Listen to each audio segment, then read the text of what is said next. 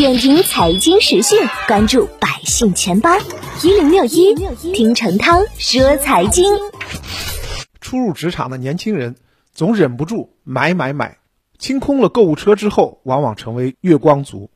其实呢，如果手头略有盈余，可以适当进行小额理财，让生活质量提升那么一点点。要知道，即便只有一万元，也符合很多理财种类的起步门槛。首先是银行存款，现在有一种年化收益率在百分之四左右的活期存款产品，这些存款基本上都是当日起息，支取呢多为 T 加一到账，产品的开通、存入和转出不收任何服务费。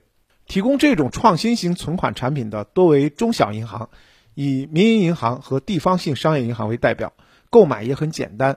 下载对应的手机银行 App，或者是在支付宝理财平台进行操作就能完成。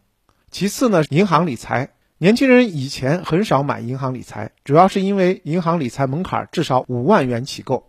现在情况变了，银行理财的门槛降到了一万元，刚工作的年轻人也是投得起的。如果您是第一次购买银行理财，记得到线下网点面签一下，做风险评估问卷。之后呢，就可以在手机银行 App 上方便的挑选和购买了。手机银行里的理财产品收益和风险高低各有不同。按照资管新规，现在严禁银行做出保本保息的承诺，所以在挑选银行理财产品时，一定要仔细看产品说明书，挑选和自己风险承受能力相符的产品。我的建议是，一开始呢，买一些风险级别最低的产品，先练练手。再者，还可以考虑基金。